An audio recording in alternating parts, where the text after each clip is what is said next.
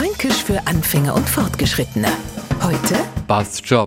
Ein kleiner Schulbub kommt mit einem Einzelzeugnis ham. Na, das hast du aber toll gemacht. Du bist ein ganz schlauer. Weiter so. So die Reaktion vieler net vor Dors. Genau, nicht sind wir in Franken. Bei uns die Reaktion? Passt schon.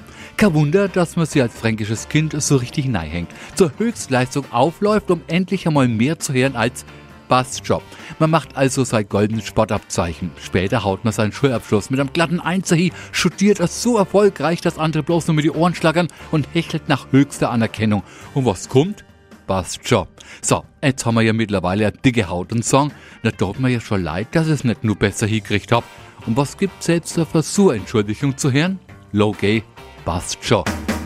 Fränkisch für Anfänger und Fortgeschrittene. Morgen früh eine neue Folge. Alle Folgen als Podcast unter radiof.de.